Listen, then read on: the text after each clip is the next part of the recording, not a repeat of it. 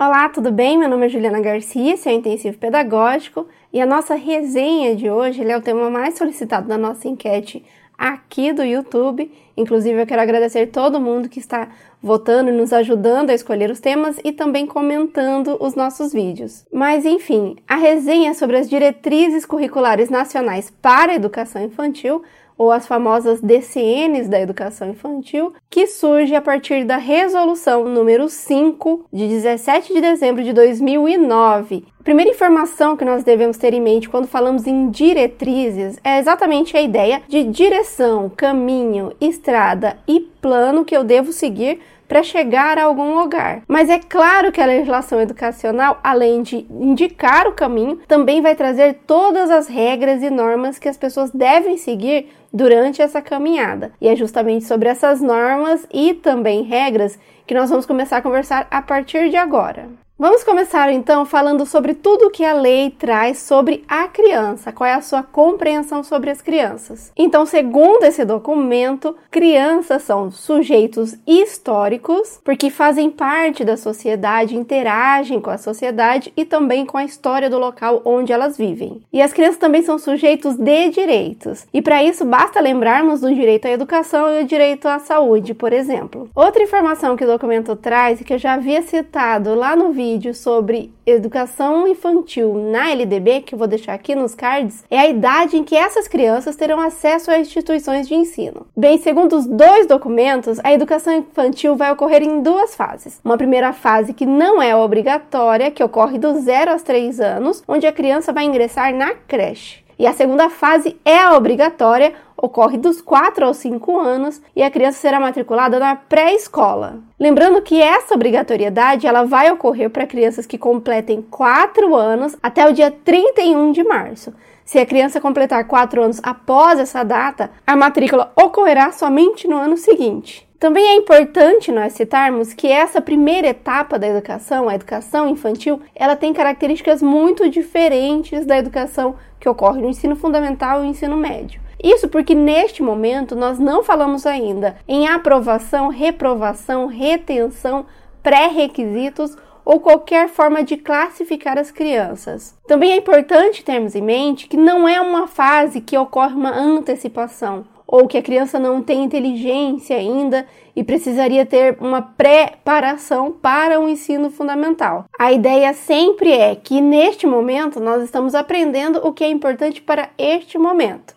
E no ensino fundamental iniciamos uma nova fase, uma nova etapa, com uma lógica própria. A segunda informação que nós temos que ter em mente ou questionamento é: por que as crianças vão para a escola? Ou, em termos pedagógicos, o que o ensino e também as propostas pedagógicas devem garantir para as crianças. Segundo o documento, as propostas pedagógicas devem ter como objetivo garantir à criança acesso a processos de apropriação, renovação e articulação de conhecimentos. Veja que não é a simples transmissão do conhecimento, é algo muito mais complexo. E aprendizagens de diferentes linguagens, assim como o direito à proteção, à saúde, à liberdade, à confiança, ao respeito, à dignidade, à brincadeira, à convivência e à interação com outras crianças. Falando nisso, se você gosta de resenhas pedagógicas e também de legislação educacional, não se esqueça de se inscrever nesse canal, acionar o sininho, porque nós temos conteúdo inédito toda semana.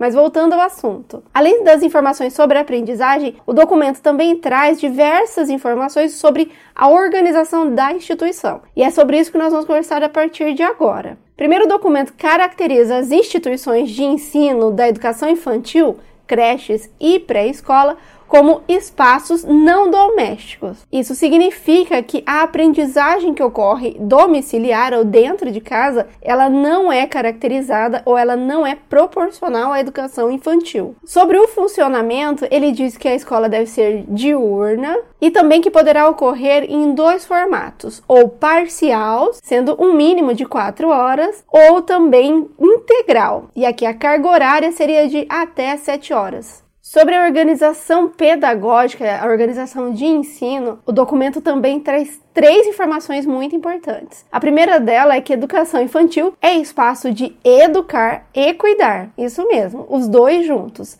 são indissociáveis. A segunda informação é que a escola tem uma dupla função. A primeira é sociopolítica e a segunda é a pedagógica. E é dentro dessa lógica que o documento vai trazer as seguintes informações quanto ao dever da escola: oferecer condições e recursos para crianças usufruam direitos civis, humanos e sociais assumir a responsabilidade de compartilhar e complementar a educação e cuidados das crianças com a família. Perceba que quando falamos sobre educação é muito importante esse olhar compartilhado, esse olhar que vem das duas instituições, a familiar e a educativa. Possibilitar tanto a convivência entre crianças e entre adultos e crianças quanto a ampliação de saberes e conhecimentos de diferentes naturezas. Promover a igualdade de oportunidades educacionais entre as crianças de diferentes classes sociais e, por fim, construir novas formas de sociabilidade e de subjetividade. Além disso, o documento ele vai deixar muito claro que ele é contra a fragmentação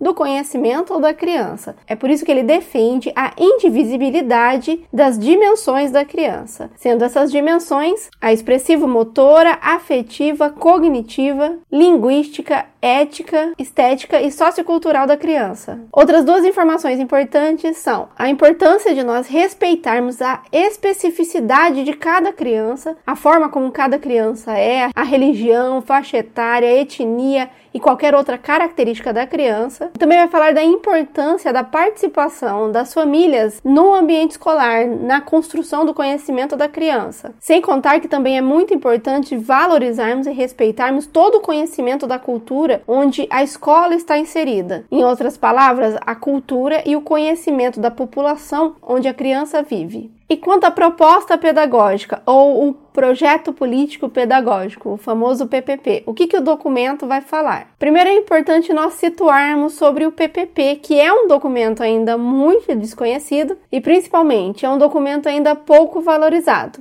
mas na prática, ele é justamente o documento que vai trazer todo o histórico, toda a visão que a escola possui. Ou seja, a ideia de quem somos, no que acreditamos, como trabalhamos e principalmente qual é o tipo de educação que nós vamos oferecer ao seu filho. Então, este documento, o PPP ou a proposta pedagógica, é definida pelo documento como um plano orientador das ações da instituição e define as metas que se pretende para a aprendizagem e o desenvolvimento das crianças que nelas são educados e cuidados. A DCN também fala em vários momentos que esse documento deve ser construído de forma coletiva. Como ele é a identidade da escola e possui todas as características da escola, é importante que todos saibam, todos compreendam e todos participem da sua construção. Outra informação extremamente importante que o documento traz são os princípios que devem ser seguidos ou devem ser inseridos na proposta pedagógica, mas também que deve ser utilizado por todos os profissionais. São esses princípios: o princípio ético, que você vai verificar que tem uma ideia de saber viver junto ou saber conviver com o outro. Isso porque o texto diz que esse princípio é o da autonomia, da responsabilidade, da solidariedade e do respeito ao bem comum, ao meio ambiente e às diferentes culturas, identidades e singularidades. Já o segundo princípio, que é o princípio político, segundo o documento, é o dos direitos da cidadania, do exercício da criticidade e do respeito à ordem democrática. Para finalizar, o terceiro princípio é o estético, da sensibilidade, da criatividade, da ludicidade e da liberdade de expressão nas diferentes manifestações artísticas e culturais. Além desses princípios que devem guiar a ação de todos os profissionais que atuam dentro da escola, devem ser incluídos em todos os momentos de aprendizagem, a DCN também vai citar quais são os eixos,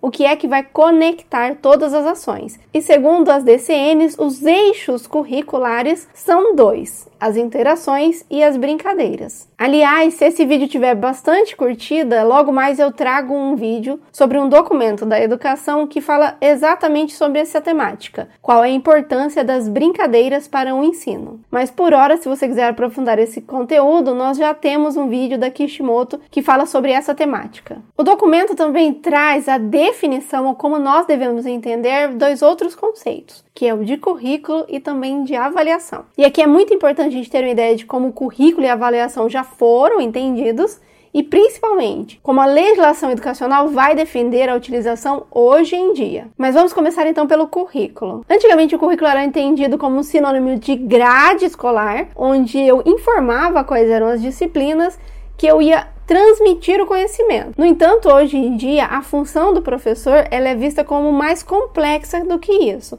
como nós já falamos no início do vídeo. E é justamente por isso que os instrumentos que ele utiliza também são mais complexos. No caso do currículo, a função atual dele, ou a definição atual dele, é que o currículo é um conjunto de práticas que buscam articular as experiências e os saberes das crianças com os conhecimentos que fazem parte do patrimônio cultural, artístico, ambiental, científico e tecnológico, de modo a promover o desenvolvimento integral de crianças de 0 a 5 anos. Então, ele é a forma de eu articular todo o conhecimento que foi construído pela humanidade, buscando sempre esse desenvolvimento de todos os aspectos do aluno. Não é só o cognitivo, são todos os aspectos.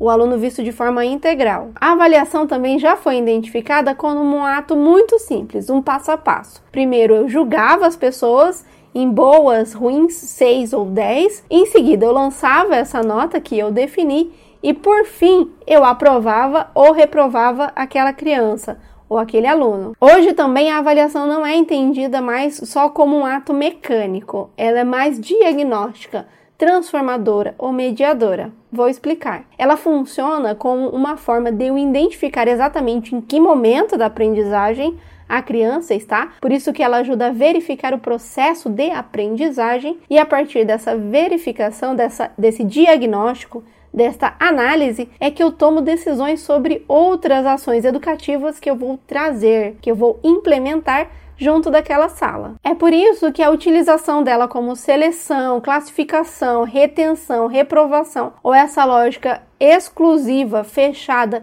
em um único momento da educação, ela é desatualizada. Aliás, nós já temos um vídeo muito importante sobre avaliação que eu também vou deixar nos cards. Como essa avaliação ela é muito mais investigativa, os instrumentos que eu vou utilizar também são bem mais diversos. E o documento também vai trazer alguns exemplos de documentos que a gente pode utilizar. Ele vai falar em relatórios, fotografias, álbuns, desenhos, filmagens, áudios e o que mais for necessário. O documento também fala sobre a documentação específica que é oferecida aos pais para o controle, para a identificação do processo de aprendizagem nos, dos filhos, que a gente já conversou sobre no vídeo sobre educação infantil na LDB. O texto também faz referência a alguns tópicos relacionados ao combate ao racismo, discriminação e também qualquer tipo de violência, seja a física ou a simbólica. E quando aparece a palavra simbólica, nós podemos entender aquela psicológica, que não aparecem marcas no corpo, mas que fazem um dano muitas vezes maior do que a violência física. E a proteção desse tipo de violência, ela deve ser realizada tanto a violência que é cometida na instituição, então proteger a criança das violências que podem ocorrer dentro do ambiente escolar, quanto da violência que ocorre na casa da criança. E para finalizar, o documento também vai trazer informação sobre a educação que ocorre em ambientes ou em comunidades indígenas e também na educação do campo. Lembrando que sempre que a gente fala sobre essas temáticas, ou a especificidade dos alunos, seja no campo, indígena ou quilombola, nós estamos falando em respeitar a cultura do local, utilizar o conhecimento e o saber das pessoas que vivem naquela região e também as características temporais e entre outras. Por que, que isso é importante ter em mente? Porque se eu compreendo a importância de respeitar a história e a vivência e o saber daquela comunidade, a probabilidade de eu utilizar documentos pré-fabricados, apostilas pré-construídas, ela é menor. Isso porque eu compreendo que as crianças são únicas e elas devem ter então instrumentos, recursos e tudo mais muito apropriado para aquela realidade. Para finalizar, agora lá no Intensivo Pedagógico, a nossa plataforma de estudos, nós vamos começar a verificar como é que esse conteúdo cai na prova. Você também terá um acesso ao quadro resumo e mais 30 questões comentadas para resolver. Se você quiser saber mais informações sobre o intensivo, aqui na descrição eu deixo o link seja muito bem-vindo caso você queira estudar conosco. Se esse vídeo foi útil para você de alguma forma, não se esqueça de curtir e eu te aguardo na próxima semana. Por hoje é só um abraço e até lá!